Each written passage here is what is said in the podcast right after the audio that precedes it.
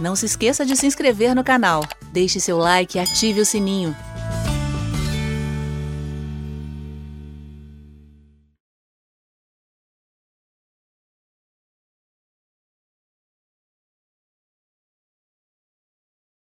Essa palavra que eu quero compartilhar com vocês hoje à noite é uma palavra muito importante. Alguns de vocês talvez se assustarão à medida que vocês observarem por que caminho eu vou seguir. Não se assuste, você está na igreja certa. Mas o tema da mensagem de hoje à noite é a bênção do sofrimento. Vocês podem repetir? Só um pouco mais alto. A bênção do sofrimento. Algumas pessoas se assustam, né, quando nós falamos sobre sofrimento ou quando deixamos implícito que a Bíblia fala sobre isso. Afinal de contas, em algumas comunidades cristãs que nós frequentamos, ouvimos tanto falar sobre o fato de que Deus nos conduz em triunfo, que a gente não observa o outro lado da moeda. A Bíblia fala muito sobre sofrimento. E eu não estou falando aqui sobre sofrimentos negativos, tá? Eu não estou falando sobre sofrer miséria, ou desgraças, doenças ou qualquer coisa que Satanás tente colocar sobre nós. Não estou falando sobre sofrer qualquer tipo de coisa diabólica. Eu estou falando sobre sofrimentos bíblicos. É por isso que o tema da mensagem é propositalmente a bênção do sofrimento. Não somente porque chama a atenção e talvez deixe você um pouco mais curioso, né, mais concentrado, mas também porque nós temos textos que dizem praticamente exatamente a mesma coisa do tema. Não nas palavras que eu proferi, mas você vai ver que há muito texto bíblico, e de forma mais especial no Novo Testamento, que ensina que há uma bênção no sofrimento. E eu ainda estou cometendo um erro, porque na minha frase aqui eu estou dizendo a bênção do sofrimento, e o Novo Testamento ensina sobre a bênção dos sofrimentos, no plural. Quantos estão prontos para a palavra? então vamos lá. Primeira coisa que eu quero dizer para vocês é que Jesus é o nosso maior exemplo, né? E, claro, poderíamos falar muitas coisas sobre Jesus Cristo, mas eu quero que você lembre que o versículo que eu vou ler e os seguintes que falam sobre Jesus estão associados ao tema que a gente vai discutir, tá? A gente poderia falar muita coisa, mas observe que o assunto é o sofrimento. Lá em João 6, 38 está escrito o seguinte: isso é Jesus falando. Porque eu desci do céu, não para fazer a minha própria vontade, e sim a vontade daquele que me enviou. Isso é Jesus falando. Jesus disse: Eu desci do céu, não para fazer a minha própria vontade, mas para fazer a vontade daquele que me enviou. E eu disse que eu quero que você lembre que esse versículo e os demais falam sobre sofrimento, ainda que não possa aparecer. Você vai ver que, na verdade, o texto está falando sobre sofrimento e as bênçãos advindas dele. Vamos primeiro descriptografar o versículo, né? Vamos decodificar. Jesus disse: Eu desci do céu. Ele não disse: Eu caí do céu. Quantos sabem que há uma diferença entre cair e descer? Sabemos de um personagem bíblico que as Escrituras relatam que ele caiu do céu. Mas Jesus não caiu, ele desceu. Mostra propósito, finalidade, objetivo, interesse. Então ele veio porque quis, ele saiu de lá para cá, né? Agora, quando a gente diz, quando a Bíblia diz que ele desceu do céu, obviamente significa que ele não continuou lá. Eu sei que parece ridículo eu ter que dizer isso, mas eu quero que você entenda que ele se locomoveu mesmo. Ele saiu de lá e veio para cá. E quando esteve aqui na terra, ele precisava se locomover com os pés para que pudesse estar em outro lugar quando ele queria. Apenas para que você entenda que ele estava lá e veio para cá. E quando ele estava aqui, ele precisava andar para chegar em lugares diferentes, tá? ele deixou o céu, ele saiu do céu, ele abandonou o céu. Isso implica que o que ele tinha em sua natureza, em seu status, a condição que ele experimentava enquanto estava lá, foi perdida. Então, pelo fato de ele ter descido, dele ter saído do céu, ele deixou o que nós poderíamos chamar popularmente de a sua glória, né? Abandonou, deixou. Então ele nasceu como homem, como explica muito bem Filipenses capítulo 2, do versículo 6 em diante. Lá se fala que ele estava com Deus, ele estava na forma de Deus, mas ele não julgou o fato de ser igual a Deus uma coisa a qual ele deveria se apegar. Algumas versões não dizem assim. A minha versão que eu uso para pregar diz: ele não usou como usurpação o ser igual a Deus, mas ninguém entende isso. É por isso que versões um pouco mais diretas esclarecem o que o texto está realmente dizendo, como a nova versão transformadora, a NVI e outras semelhantes. Ou seja, o fato dele ser igual a Deus não era uma coisa a qual ele quis se apegar, não foi uma coisa a qual ele quis se apegar. Ele abriu mão do privilégio, do que ele experimentava, do bem bom da vida dele lá em cima, e por causa da gente, ele abriu mão disso e se fez como nós. De fato, o contexto de Filipenses 2 está falando exatamente isso. Ele vem falando nos primeiros versículos que não devemos fazer nada por partidarismo, nem por vanglória, não olhando apenas para si mesmo, mas sempre cada um pensando naquilo que é do outro. Aí ele diz: tenha o sentimento que Jesus Cristo teve. Ou seja, ele podia ter ficado lá, ele poderia ter ficado no que era bom para ele, ele poderia ter pensado em si, mas ele não julgou o fato de ser igual a Deus uma coisa a qual deveria se apegar. Ele abriu mão e desceu do céu. Oh glória! Né? Então, o, o, o, João 6,38, que é o versículo aqui que a gente está tentando começar por ele, ele está em linha com Filipenses capítulo 2. Pelo menos nessa parte, quando eu digo que ele deixou o céu, ele saiu do céu, ele abandonou o céu. Ou seja, ele deixou de ser o que ele era, ele abandonou as características que ele tinha. Ele estava na forma de Deus, mas ele nasceu, o texto de Filipenses diz, nasceu como homem e foi reconhecido em figura humana. Ou seja, ele passou a experimentar uma realidade que ele não tinha antes. Ele estava na forma de Deus. E nós sabemos que o básico das características, dos atributos invisíveis de Deus são a onisciência, a onipresença, a onipotência. Ele abandonou tais características e nasceu como homem. E é por isso, por exemplo, que lá em Marcos capítulo 11, no versículo 13, que fala que Jesus teve fome, ele viu de longe uma figueira e foi ver se, porventura, acharia alguma coisa para comer. Ele foi ver se. Sabe por que ele foi? Porque ele não estava lá. É profundo, ninguém vai dizer amém, mas acredite, é profundo. Ele foi porque ele não estava lá. Ele foi ver. Ele não precisou e nem, nem tinha como, algumas pessoas acham que ele deveria ter dito, né? Espada justiceira, dê minha visão além do alcance. Não, ele, ele teve que ir lá. Foi ver se. Três palavrinhas muito importantes. Se ele já estivesse lá, ele não precisava ter ido. Se ele já soubesse que tinha ou não tinha, ele não iria para ver. E a questão de fazer ou não fazer ter figo mostra a condicionalidade. Ele foi ver se tinha, ele não foi criar figo, ele foi ver se tinha.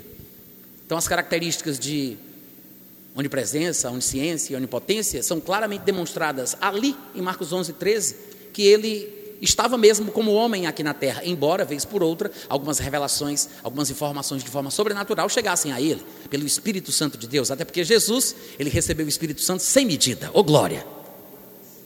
Mas Jesus estava no céu, ele estava na forma de Deus, não julgou como usurpação ser igual a Deus, esvaziou-se, abriu mão, pensando em nós, nasceu como homem, reconhecido em figura humana, ele viveu na terra como um servo é o que diz lá Filipenses, vocês devem lembrar disso. Ou seja, há uma transição na vida de Jesus. Ele estava numa forma e assumiu outra forma.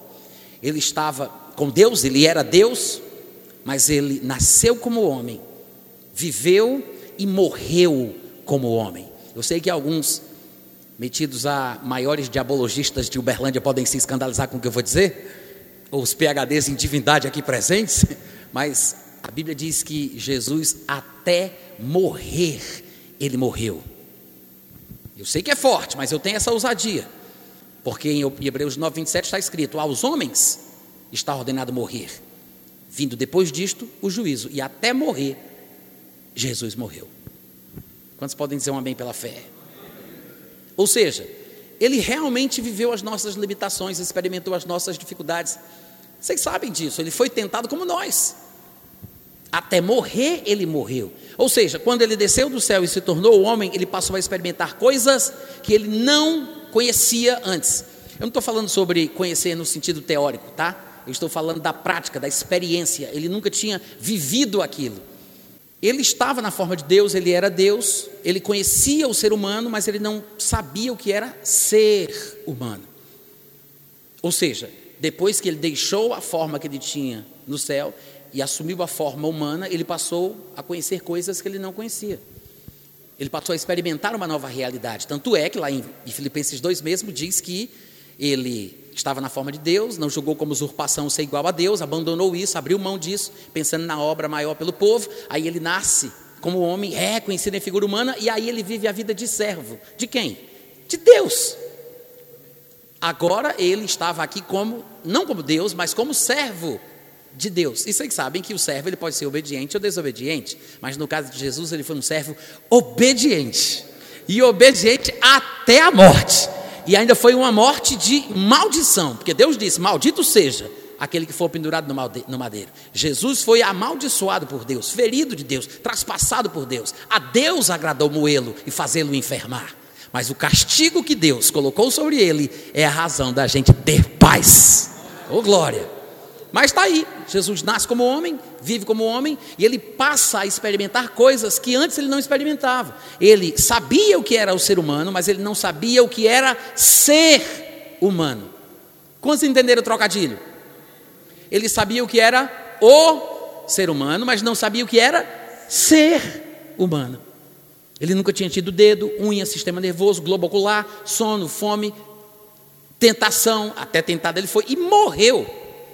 Então você observa que é, é, as coisas sobre as quais eu estou falando aqui com vocês ainda com base no primeiro versículo, elas nos fazem observar, é quase irrefutável isso de que Jesus experimentou o que nós experimentamos, que ele passou pelo que nós passamos. Eu sei que aqueles que já se enveredaram pelos caminhos da teologia talvez tenham mais dificuldades do que os outros, porque através de postulados teológicos, às vezes a gente fica mais burro e a gente não consegue ver o que está escrito né? porque a teologia nos atrapalha de ler a Bíblia. Valorizamos tanto a visão denominacional, a doutrina que abraçamos, que as nossas tradições acabam invalidando a palavra de Deus. É, é tristeza, é, é triste isso, mas é verdade, é verdade. Então, às vezes, a gente tenta se apoiar em alguns dos tripés da teologia, né? as declarações, os postulados, a união hipostática, isso e aquilo outro, e aí a gente fica um pouco confuso. Enquanto o texto, no, no meu ponto de vista, é suficiente, é suficiente da forma mais simples possível, para a gente entender a mensagem, qual é o recado que está sendo dado.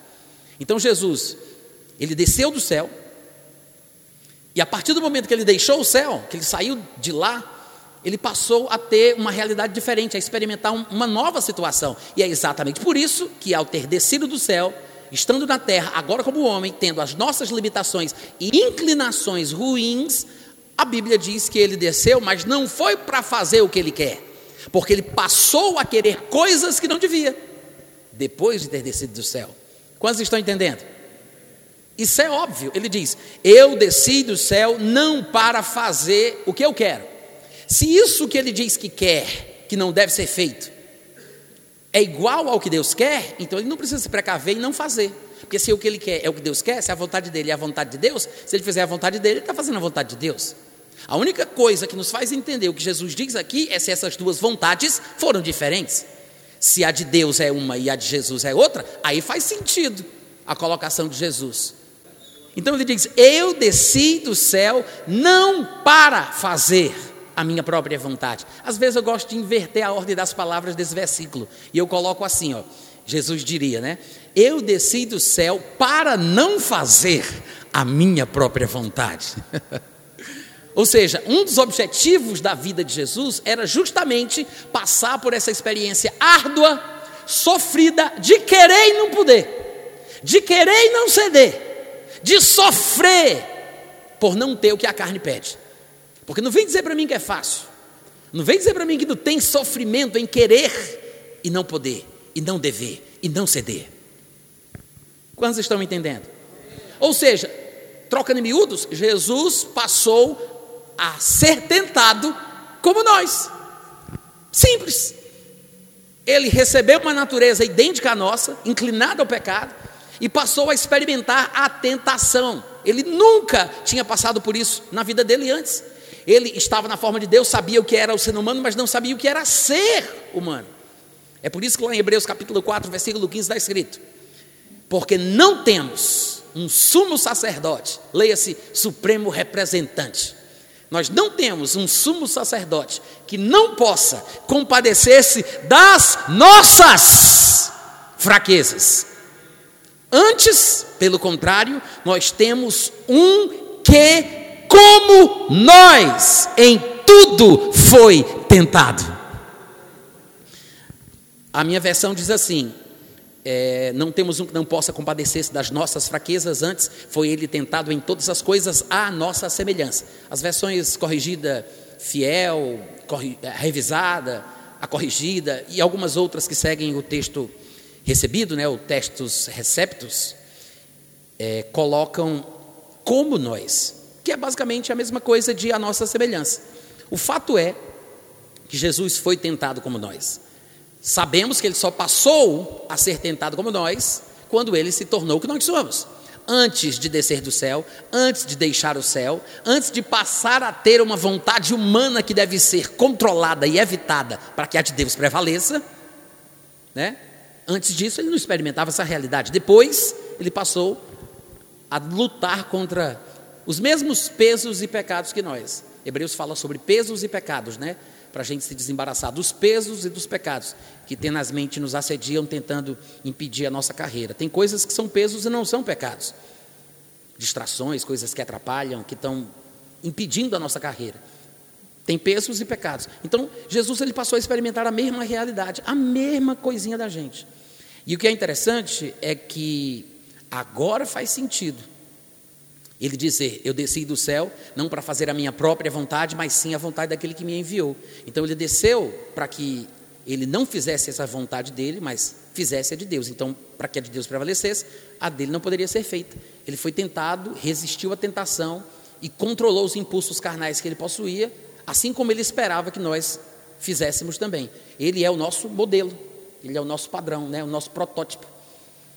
E lá em Tiago, capítulo 1, versículo 14, diz assim: Ora, cada um de nós é tentado pela sua própria concupiscência. Outras versões diriam pela sua própria cobiça, pelo seu próprio desejo. É a mesma coisa de pela sua própria vontade. Cada um de nós é tentado, não pela vontade da mulher, não pela vontade do melhor amigo ou inimigo íntimo, né, sabe-se lá, você é tentado pela sua própria vontade. Eu não sou tentado pela sua vontade e você não é tentado pela minha.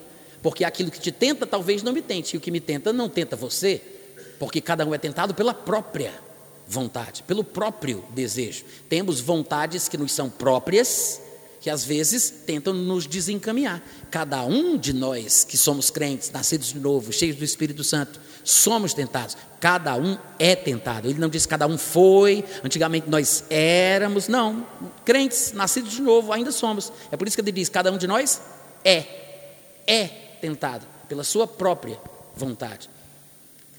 Afinal de contas, se Jesus foi tentado como nós, como diz Hebreus 4,15, se nós sabemos como nós somos, nós sabemos como ele foi, não é? Porque se A é igual a B e B é igual a C, então C é igual a A. Se eu sou tentado quando eu sou atraído e engodado pela minha própria vontade, pela minha própria cobiça, concupiscência, desejo, e ele foi tentado como eu, então ele foi tentado quando ele foi atraído e engodado pela própria vontade dele. É por isso que ele disse: Eu desci, mas não foi para fazer a minha própria vontade, que ele passou a ter depois de ter descido, tá? Não podemos esquecer isso. Irmãos, tem sofrimento ou não tem em resistir à tentação? Só não tem sofrimento quando eu resisto à tua tentação, mas resistir à minha tem. Quantos estão entendendo? Porque afinal de contas, somos tentados pela nossa própria vontade, não pela vontade do coleguinha. Então, não ceder aquilo que para mim seria gostoso, aquilo que eu gosto, porque a tentação é a vontade de fazer uma coisa que eu gosto, não é a vontade de fazer uma coisa que eu não gosto. É a vontade de fazer uma coisa que eu quero e não algo que eu não quero. Quando eu não cedo a essa vontade, eu sofro. Então você já pode observar aí que existe um sofrimento bíblico que é a tal da tentação. Eu sei que pode parecer que não, mas é exatamente isso que Tiago explica lá no capítulo 1. Ele diz: Bem-aventurado o varão que sofre a tentação. Algumas versões dizem: Bem-aventurado o varão que sofre a provação. E alguns teólogos né, supõem que a palavra provação ali não tem o mesmo significado que a palavra tentação, que vai se repetir por quase uma dezena de vezes no versículo seguinte em diante, como se fossem coisas diferentes, achando que provação ali seria uma espécie de, de teste, uma reprovia, né, uma, uma, sei lá como é que o pessoal da canela de fogo fala, tem uns linguajar bem técnico aí, né, do pessoal, da, da, da pessoal mais pentecostal, né? Mas não é prova nesse sentido, não. A palavra grega que aparece lá, inclusive, tem a mesma raiz das outras palavras que vão ser traduzidas por tentação. É a mesma palavra. Perasmos, peraso, e, e assim vai. Repetidamente ele vai falar sobre ser tentado, tentação, etc, etc. Ele não está falando sobre ser bem-aventurado no sentido de passar por uma prova, nesse sentido, sabe, é, aquela coisa, né? Ah, eu estou passando uma dificuldade. Não é isso que ele está falando. Ele está falando sobre a bem-aventurança de ser tentado, de passar por uma tentação. Por quê?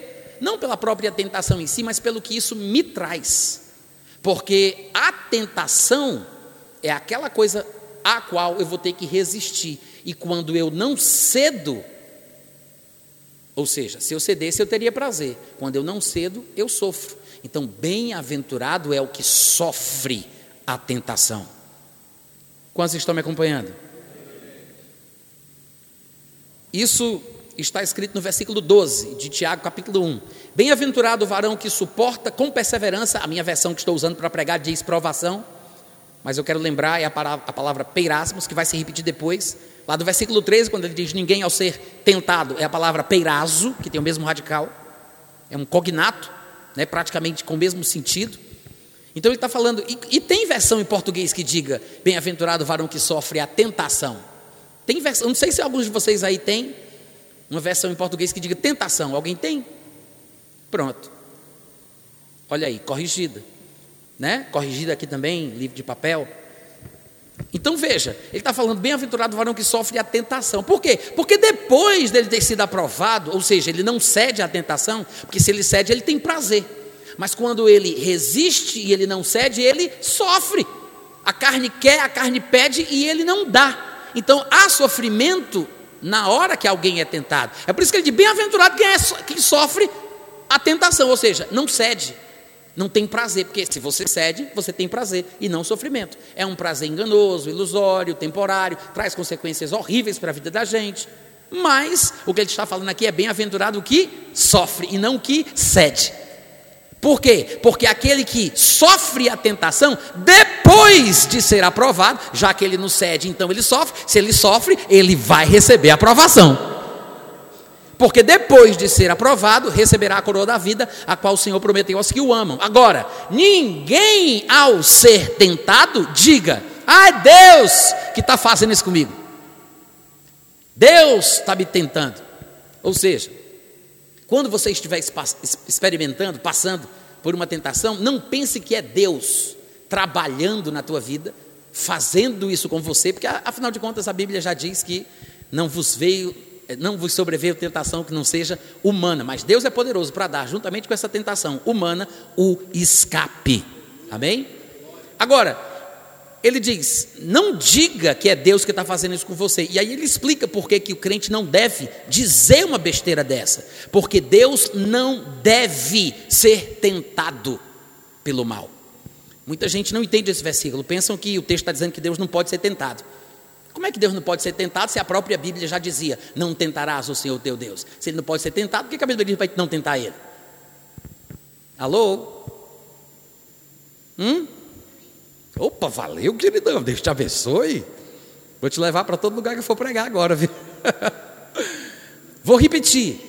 Irmãos, alguém, algumas pessoas acham que o texto está dizendo que Deus não pode ser tentado. Mas não é isso que o versículo está dizendo. O não pode aqui é no sentido de não deve. Não deve.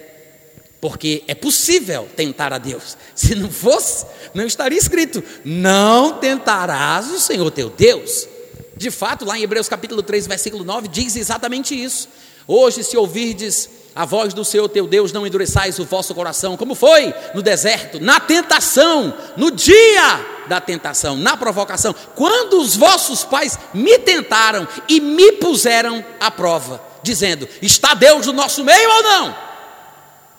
Ou seja, quando você vai olhar essa passagem de Hebreus 3:9, depois você pega a sua Bíblia com referências cruzadas, e você vai ver que aponta para o Salmo 95, versículo 6, se não estiver enganado, e lá vai ter uma referência que aponta para Êxodo, capítulo 17, do versículo 1 até o versículo 7.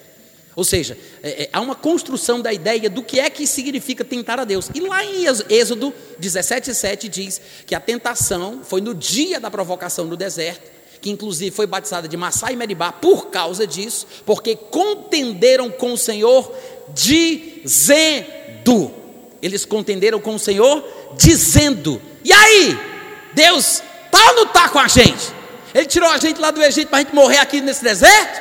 E aí, cadê Deus? Ele está ou não está com a gente? Aí lá em Hebreus 3,9 ele diz: E olhe que eles viram as minhas obras por 40 anos. Então, como é que se tenta a Deus com a sua atitude em relação a Ele? Como você considera as ações e as obras de Deus? O que você diz sobre o que Deus faz e o que Deus não faz? É por isso que em Tiago faz sentido ele ter dito: ninguém ao ser tentado, diga, é Deus que está fazendo isso comigo, porque Deus não deve ser tentado pelo mal. Assim como está escrito em Hebreus 3,9, Salmo 95, Êxodo 17. Quantos vocês estão entendendo? Esse é o contexto bíblico, não teológico, mas bíblico sobre tentar a Deus. Vai procurar na Bíblia o que significa tentar a Deus, você vai, você vai cair aqui nessa história. Não tem outra coisa que se possa dizer. Então, como é que se tenta a Deus? É atribuir a Deus uma coisa que ele não faz.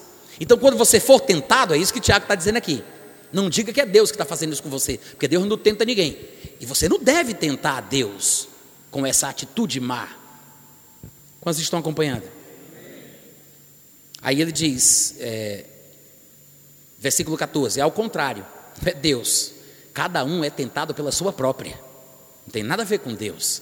Cada um é tentado pela sua própria cobiça, concupiscência, vontade, desejo e etc. Então, se Jesus ele foi tentado como nós, e nós somos tentados quando a nossa cobiça, nossa vontade atrai, seduz, somente quando ela concebe e dá à luz o pecado, porque o pecado é o filho do desejo, né? Somente quando ela concebe e dá à luz o pecado, aí o pecado praticado, sim, ele gera morte. Mas a vontade de pecar não é pecado. Porque é importante entender isso. Porque alguns podem não entender o que significa dizer que Jesus era tentado, porque acham que ser tentado é pecado. Mas biblicamente não. Tecnicamente, não. Ser tentado é uma coisa, ter pecado é outra coisa. Quantos estão entendendo? Ser tentado é quando, é quando cada um é atraído e engodado pela própria vontade. Mas o pecado é quando esta vontade, esta vontade, concupiscência, desejo, concupiscência, quando ela gera, ela dá à luz o pecado.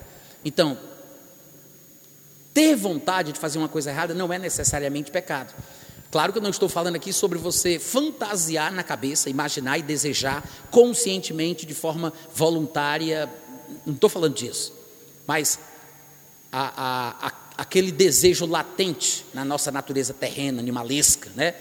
aquele desejo latente do nosso corpo terreno das obras da carne, dessa natureza terrena, esse desejo, ele está lá. O simples fato de você ter o potencial para o pecado e a inclinação para o erro em algumas áreas não significa que você errou porque você tem esse desejo, porque tem essa vontade, ou porque você sabe que se desse lugar você faria isso ou aquilo que não deve. Quantos estão entendendo? Ou seja, Jesus foi tentado como nós, e pelo fato dele ter sido tentado, não significa que ele pecou, porque não é pecado ser tentado. Amém, gente? Agora, isso quer dizer então que Jesus sofreu quando ele foi tentado? Já que bem-aventurado é o varão que sofre a tentação? Será que essa é uma verdade, é uma regra geral que se aplica de forma indistinta a todos, inclusive Jesus? Muito provavelmente sim, porque em Hebreus capítulo 2, versículo 18 está escrito exatamente isso. Naquilo que ele sofreu ao ser tentado, é poderoso para socorrer os que são tentados. Ô oh, glória! Então, Jesus sofreu quando foi tentado, porque tem sofrimento na tentação. Amém, gente?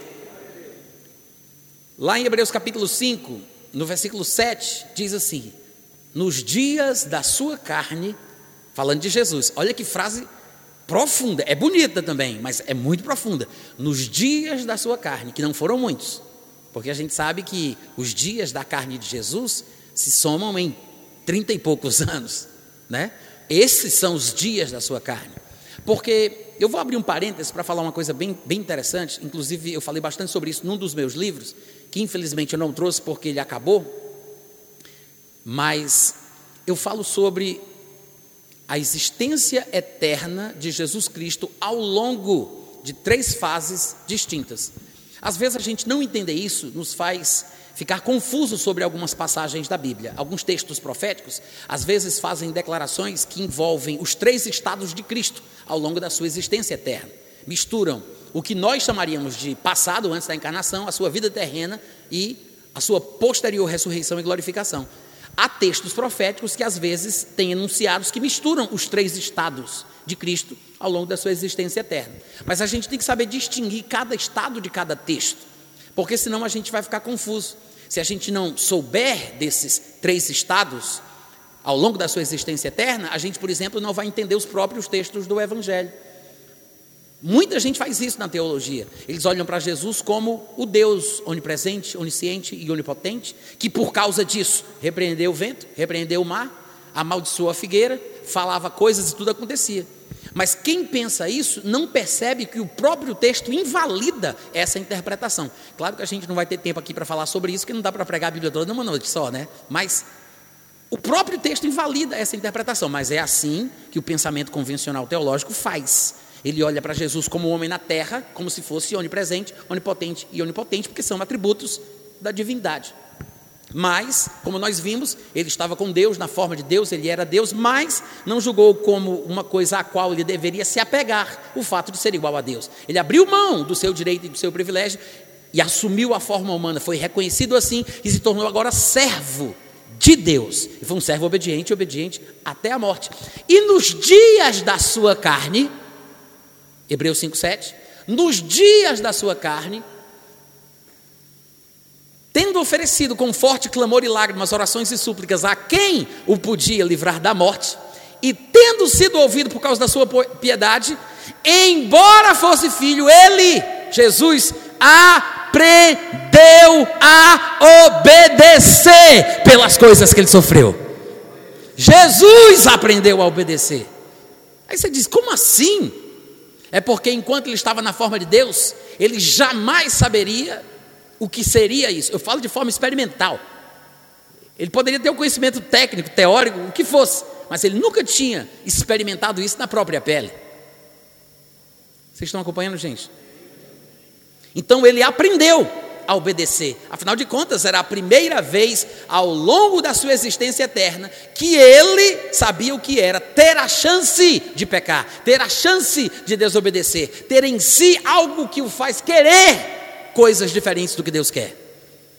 Porque quando ele desceu do céu, ele passou a ter uma vontade própria que não poderia ser feita para que a de Deus prevalecesse. E este é o ponto na linha do tempo da existência eterna de Jesus, em que ele passa a experimentar essa realidade, que a Bíblia chama tecnicamente de os dias da sua carne. Amém, gente? Então Jesus aprendeu a obediência, ele, ele aprendeu o que era isso, o que é isso, aprendeu a obedecer pelas coisas que ele sofreu. Vocês lembram ainda o nome do tema da nossa mensagem de hoje à noite? Como é que é? Vamos repetir? Vocês estão muito quietos, gente. Como é o nome da mensagem? A bênção.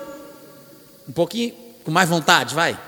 A bênção você percebe que tudo que eu tenho falado sobre o sofrimento, pelo menos até então, demonstra um lado positivo que às vezes a gente não vê? A gente não enxerga isso nas pregações dos nossos pregadores prediletos. É como se fosse uma coisa que não existisse na Bíblia. E a Bíblia está cheia, cheia de textos que corroboram o mesmo pensamento de forma exaustiva, repetidamente, repetidamente. Jesus ele aprendeu a obediência pelas coisas que ele sofreu e e o resto do versículo, aliás, no versículo 9, o resto da ideia diz: E tendo sido aperfeiçoado, lembre-se, por causa das coisas que ele sofreu, Aí você vai dizer, não, Natan, aí você está esticando a baladeira. Bom, só para você tirar a dúvida de que é por isso que o texto diz que ele foi aperfeiçoado, que é por causa dos sofrimentos que ele mencionou no versículo anterior, basta você conferir, por exemplo, em Hebreus 2, 10, que ele diz basicamente a mesma coisa. Convinha que aquele por cuja causa e por quem todas as coisas existem, que é Deus Pai, conduzindo muitos filhos à glória, aperfeiçoasse por meio de sofrimentos, para não ter dúvida, como é que foi esse aperfeiçoamento de Jesus Cristo, né? Para não ter dúvida. Convinha que Deus Pai aperfeiçoasse por meio de sofrimentos o autor, que é Jesus, da salvação deles. Jesus aprendeu a, obede a obedecer por causa das coisas que ele sofreu e, consequentemente, está implícito, tendo sido aperfeiçoado, tornou-se o autor da salvação eterna para todos os que lhe obedecem. Então tem uma bênção no sofrimento. Tem uma bênção. O problema é que às vezes nós somos preconceituosos. Estamos no cabresto da religião, da teologia, da denominação, né, do pregador predileto. E a gente se escandaliza quando a Bíblia entra em cena. Quando a Bíblia assume o seu protagonismo, a gente fica confuso. Por quê? Não estamos recebendo a palavra de Deus. Pelo menos não como deveria. A gente não consegue identificar uma coisa que é bíblica. Nos assustamos, ficamos com medo, achamos que é heresia. Não pode estar certo. Não é verdade? Aí você diz, Natan, tá, tudo bem, eu estou um pouco assustado, mas continue. Tem mais coisa no Novo Testamento sobre sofrimento? Mas só tem, só tem. Em 2 Coríntios, capítulo 1, versículo 5, diz assim: Assim como os sofrimentos de Cristo, sofrimentos do plural, se manifestam em grande medida a nosso favor, assim também a nossa consolação transborda por meio de Cristo. Em Atos capítulo 5, versículo 41, a Bíblia diz que Pedro e João se retiraram do sinédrio, regozijando-se por terem sido considerados dignos de sofrer pelo nome de Jesus. É uma coisa, assim, aparentemente paradoxal, né? Ser digno de sofrer. Isso quer dizer então que não é para qualquer um. Não é uma coisa assim banal, trivial, vulgar. Tem que ser digno para experimentar esse sofrimento. Na cabeça de Pedro e de João, era uma coisa honrosa demais ser considerado digno para sofrer pelo nome de Jesus. Uh, glória! Aleluia! Atos 9, do 15 ao 16, Jesus confirma essa ideia, agora mandando um recado para Paulo. Ele diz a Ananias: Vai, porque Paulo é para mim um instrumento escolhido para levar o meu nome perante os gentios e reis e também perante os filhos de Israel. Para quem pensa que Paulo era apóstolo somente para os gentios, né? Não conhecem muito a Bíblia e não sabem que Paulo foi chamado para pregar para judeus e para gentios. Aí ele diz: Jesus fala, pois eu lhe mostrarei o quanto é importante para ele. Lhe importa sofrer pelo meu nome. Ô oh, glória! Eu vou mostrar para ele o quanto é importante para ele. Amém, irmãos? O quanto lhe importa sofrer pelo meu nome. Em outras palavras, tem uma bênção no sofrimento. Tem uma bênção. E às vezes a gente nem sequer observa isso. Mas o sofrimento ele aparece no Novo Testamento, eu estou me restringindo ao Novo Testamento, né, que é a aliança vigente. O sofrimento ele aparece dentro de diversos contextos diferentes. Todos os contextos. Na Bíblia, no Novo Testamento, relacionamento conjugal, relacionamento interpessoal, relacionamento ministerial, em todos os contextos. Há três textos que eu quero citar para vocês aqui que falam sobre essa, essa glória que é consequência do sofrimento que a gente experimenta aqui. Né? A bênção que vem do sofrimento, ela pode ser é, entendida como várias coisas diferentes em contextos diferentes. Mas nesse caso aqui, os três textos que falam sobre a bênção do sofrimento estão apontando para a glória como sendo a tal bênção que vem deste sofrimento. Ou seja, nesse caso, nesses três textos, a glória é a bênção que vem do sofrimento experimentado. Lá em Romanos capítulo 8, versículo 17 e 18 diz assim: Ora, se nós somos filhos, quantos filhos de Deus nós temos aqui? Se, e somente se, né, como diz na matemática, se, se nós somos filhos de Deus, somos também herdeiros. Ora, fica implícito que se eu sou herdeiro de Deus, eu sou co-herdeiro com Cristo. Então, se com Ele, se como Ele eu sofrer, também com Ele eu serei glorificado. Quantos querem a glória? Então você precisa do sofrimento. Quem quer a glória precisa do sofrimento. Porque se e somente se sofrermos como ele, também com ele seremos glorificados. E alguém poderia se entristecer quando pensa em sofrimento.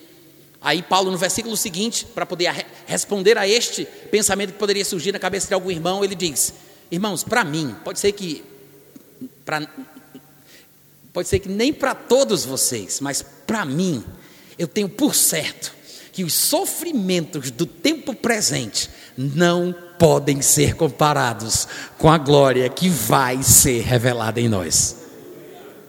Para aqueles que poderiam pensar, meu Deus, que miséria, hein? Ter que sofrer para receber a glória, eu pensei que era de outra forma. Misericórdia, não tem, ah, não gostei. Aí Paulo diz, irmãos, para mim, pode, pode não ser para todo mundo, mas para mim, eu tenho por certo que os sofrimentos do tempo presente não podem ser comparados com a glória. É interessante que ele diga, não podem ser comparados com a glória que há de ser revelada em nós, né? Ele não diz a glória que vai ser revelada para nós. Ele está falando em. Obviamente que fica implícito que ele está falando sobre alguma coisa que vai acontecer no nosso corpo. A mudança, a glorificação, a transformação, essa natureza terrena sendo absorvida pela natureza celestial. Quando o mortal for absorvido pela vida, quando o corruptível for absorvido pela incorruptibilidade. Oh, glória a Deus! Ele está falando disso. Ela vai ser revelada, não é para nós, é em nós. E lá em 2 Coríntios 4, 17, que é o versículo primo de Romanos 8, 18, ele diz: Porque a nossa leve e momentânea tribulação produz, produz. O que é interessante é que ele coloca aí uma, uma ligação direta. Ele diz: Olha, você quer a glória, não quer? Então você precisa do sofrimento. Porque a tribulação produz.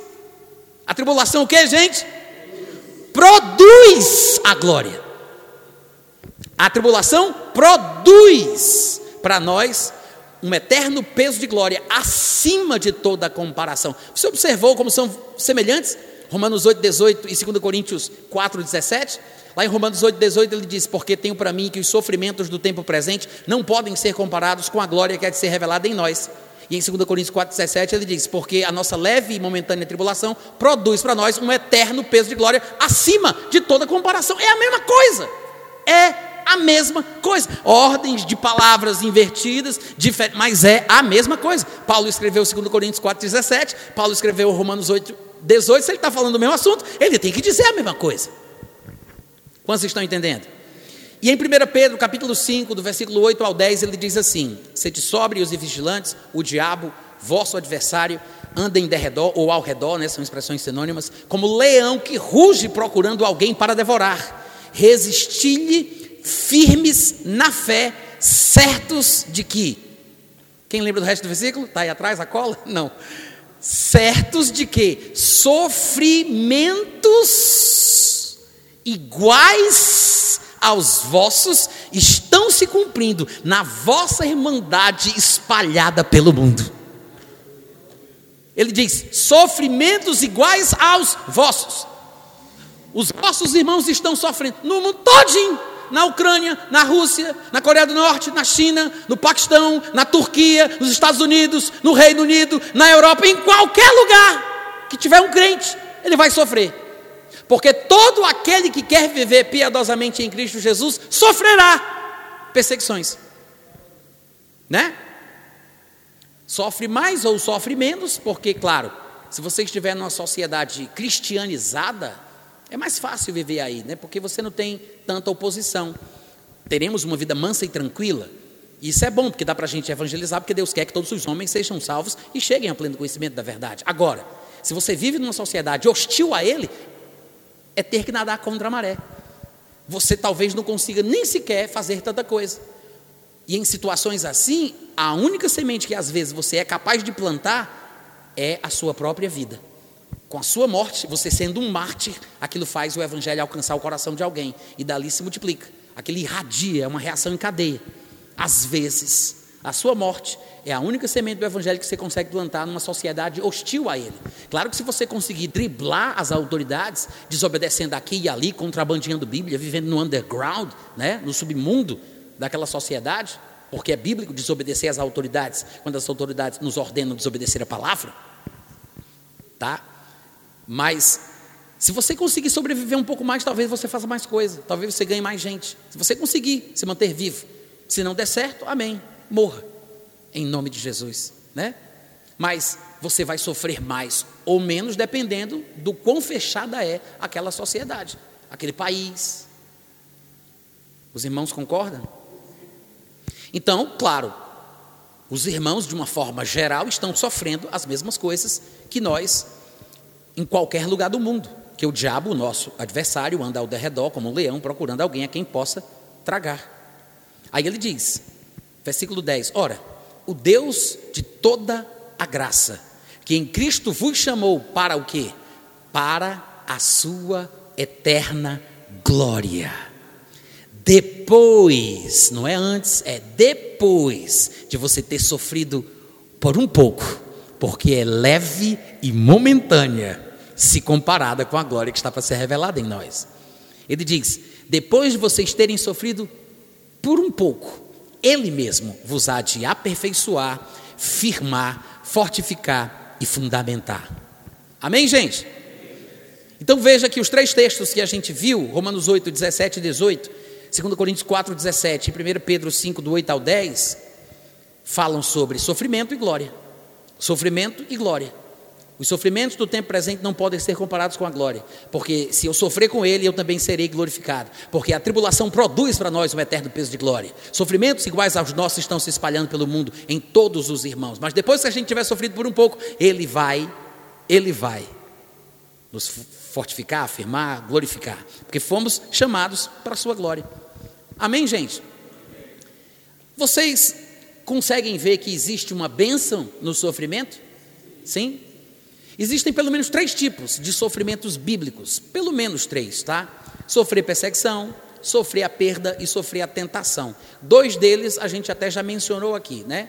Lá em, em, em 2 Timóteo, capítulo 3, versículo 12, na versão corrigida de João Ferreira de Almeida, diz assim: E também todos os que piamente querem viver em Cristo Jesus sofrerão ou padecerão perseguições. Então, é um sofrimento bíblico e a gente tem que estar preparado para isso. Às vezes o sofrimento é menor, dependendo do contexto no qual a gente está inserido. Pode ser um sofrimento na escola, no trabalho, na família e por aí vai. Jesus disse que em meio a esses tipos de sofrimentos, pode ser até que o pai, a mãe, os parentes se tornem nossos inimigos, nos causando esse desconforto, essa perseguição e essa experiência ruim. Mas todo aquele que quer viver piedosamente sofrerá algum tipo de oposição ou perseguição. É um sofrimento bíblico. Em Filipenses capítulo 3, do versículo 8 ao 10, eu só vou ler o versículo 8 e o 10, ainda na versão corrigida, Paulo diz assim: Na verdade, eu tenho também como perda todas as coisas pela excelência do conhecimento de Cristo Jesus, meu Senhor, pelo qual eu sofri a perda. É por isso que eu uso essa versão nesse momento. Ele diz: Por amor de Cristo eu sofri a perda. É o sofrimento da renúncia, quando você abre mão, quando você deixa tudo para seguir Jesus. Jesus mesmo, enquanto pregava na terra, ele falou sobre isso. Ele disse: aquele que deixa casa, pai, mãe, terra, por amor de mim. Não é fácil, tem um sofrimento aí, mas é um sofrimento bíblico. Amém, gente? E Paulo disse: Eu sofri a perda para que eu possa ganhar o conhecimento de Cristo. E no versículo 10 ele vai falar, ele fala várias coisas, né, entre o 8 e o 10, mas aí no 10 ele, ele volta ao assunto, fechando aí, né, a conclusão do pensamento, e ele diz: Ora, eu faço isso para conhecê-lo, como ele já tinha dito, que era para isso que ele fazia, para conhecê-lo, para conhecer o poder da ressurreição dele e para participar dos seus sofrimentos, conformando-me com ele na sua morte. Então Paulo disse: Eu participo dos sofrimentos de Cristo como um bom soldado. Os mesmos sofrimentos que ele teve, eu também quero ter. Eu faço isso Sofro, abro mão, renuncio, para que eu possa ter comunhão com os seus sofrimentos. E em Tiago, capítulo 1, versículo 12, inclusive a gente já citou aqui, né? É o sofrimento da tentação, porque bem-aventurado é o varão que sofre a tentação. Ele não cede, ele sofre. Porque quando for aprovado, receberá a coroa da vida, a qual o Senhor tem prometido àqueles que o amam. E nós vimos que Jesus sofreu quando ele foi tentado. Então, Há pelo menos três tipos de sofrimentos bíblicos. Não é sofrer miséria, doença, desgraça ou qualquer situação desmoralizante e paralisante que Satanás tente colocar sobre nós. São sofrimentos bíblicos. E há uma bênção nesses sofrimentos, tá? Essa seria a introdução da mensagem.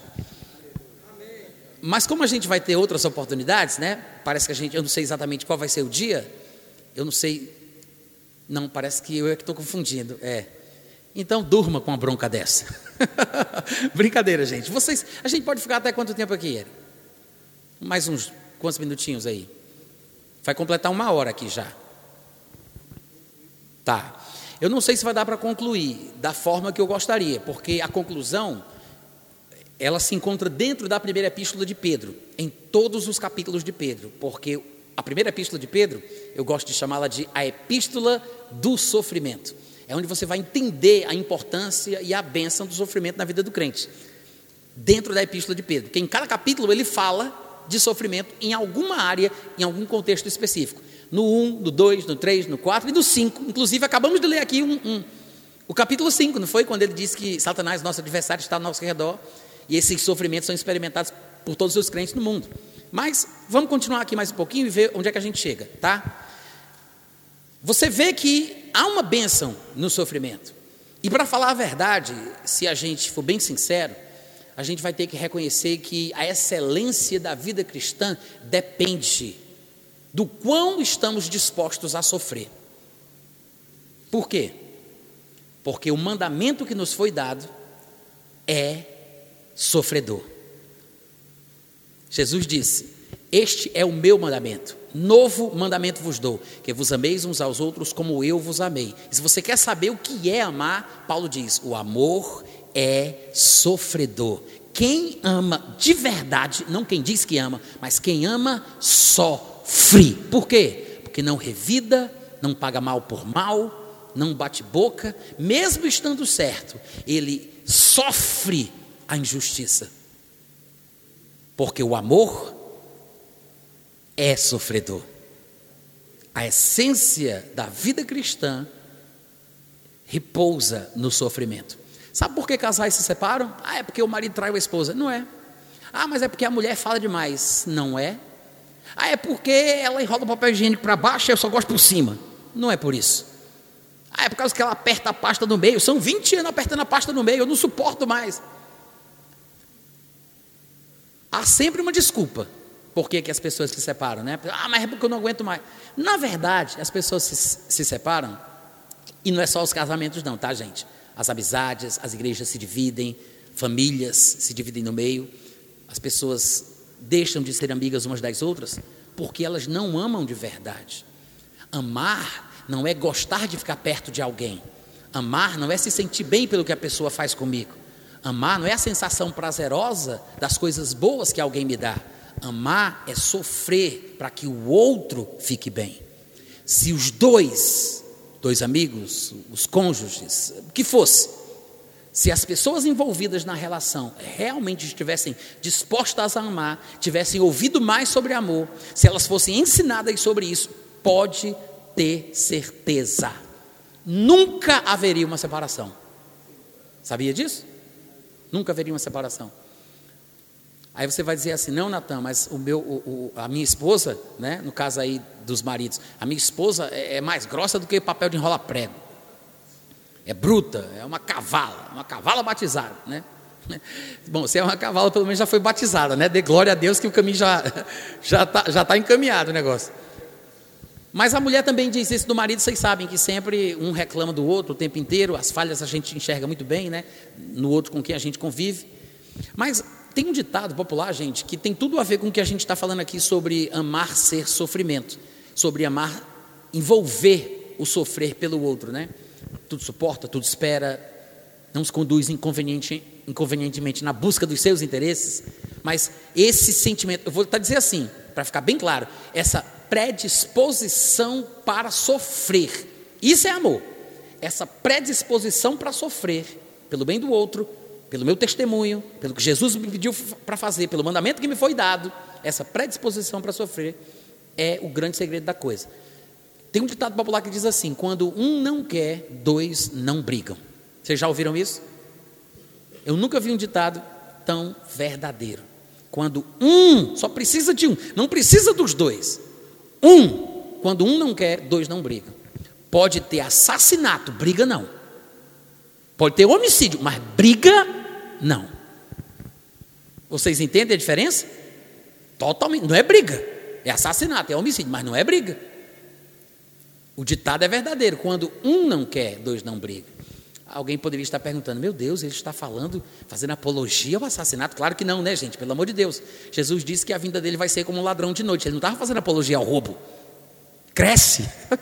Amém, irmãos? Agora, se o marido vai tentar espancar a mulher, ou se a mulher vai tentar bater no marido, porque também acontece, eu morei na casa de um pastor que ele perdeu os dentes da frente porque a esposa deu uma caçarolada na boca dele. É verdade, é verdade. É verdade. Porque se a mulher quiser matar o homem, ele morre no próximo almoço, envenenado. Pode acreditar, né? Agora, se o homem quer matar a mulher e se a mulher quer matar o homem, o que é que a pessoa que pode ser a vítima faz? Corre. Corre, né? Você não precisa brigar. Porque você corre o risco na briga com a sua esposa de acabar matando ela. Então, assim, para evitar qualquer tipo de problema, corra, saia de perto. Pelo menos esse é o conselho que eu gosto de dar para as mulheres, né, que são mais frágeis, como a Bíblia diz, vaso mais frágil, falando do corpo, né? Para que ela corra. Nada de querer enfrentar, de bater. Não, corra, corra. Aí liga para a polícia. Porque marido que bate em mulher é crime. Pastor não tem nada a ver com isso. Ah, vou ligar para o meu pastor para ele me ajudar pastor não é delegado de polícia. Isso não é assunto bíblico, isso é assunto criminal. É para ligar para a polícia, para o delegado, para esse safado ser preso. Diga amém. Agora, como eu disse, louco é o homem que bate em mulher, porque pode morrer envenenado no próximo almoço, né? Mas quando um não quer, um, os dois não brigam por causa dessa atitude correta, que é o amor, a pré-disposição para sofrer. Então você observa que, de tudo que eu falei, eu não vou entrar em 1 Pedro porque eu vou ficar me sentindo mal, porque eu não vou falar as coisas que eu gostaria. Não adianta simplesmente mostrar o versículo. Eu estou aqui para explicar o texto, né? Então eu vou me sentir mal e vai ser uma injustiça com vocês. Mas o que a gente viu aqui é suficiente para nos fazer pensar diferente nesse sentido. Que a partir de hoje, quando você for estudar a sua Bíblia, você se lembre tem muito mais sobre sofrimento como, como uma experiência positiva para você do que você imaginava, em várias áreas. Fica aí o dever de casa, não sei se aqui chama assim, se é o para casa. É dever de casa ou para casa? Ah, nas escolas, né? Então, o para casa, o dever de casa é esse. Dá uma olhadinha lá em 1 Pedro, uma epístolazinha de cinco capítulos. Leia todos os capítulos e vá grifando as passagens nos capítulos que falam sobre sofrimento. Dá uma grifada depois você conta quantas vezes, nos cinco capítulos, do começo ao fim, ele fala sobre sofrimento em diferentes contextos. E observe se você entendeu o que ele falou. Tá? E eu deixo essa palavra para meditação da igreja. Amém? Gente, olha só, é uma alegria poder estar aqui, tá? É um privilégio. Se vocês quiserem se aprofundar em alguns desses assuntos, estão lá no meu site, que é o meu nome, natanrufino.com.br. Eu tenho um podcast de áudio também, tem um aplicativo dentro do Telegram, que é Natan Rufino Bot. Eu tenho alguns livros ali, tá? Eu não trouxe todos os títulos que eu tenho publicado, não dava para fazer isso, né, por causa do excesso de bagagem, essas coisas, mas tem alguns ali sobre arrebatamento, sobre o anticristo, sobre a ilusão de que existe a promessa da salvação dos parentes, um livro sobre libertação da imoralidade sexual e tem outros temas. Então, se você tiver interesse, procura lá, abençoa a sua vida. E muito obrigado pelo carinho, pela atenção e pela paciência. Deus abençoe vocês. Até a próxima, em nome de Jesus.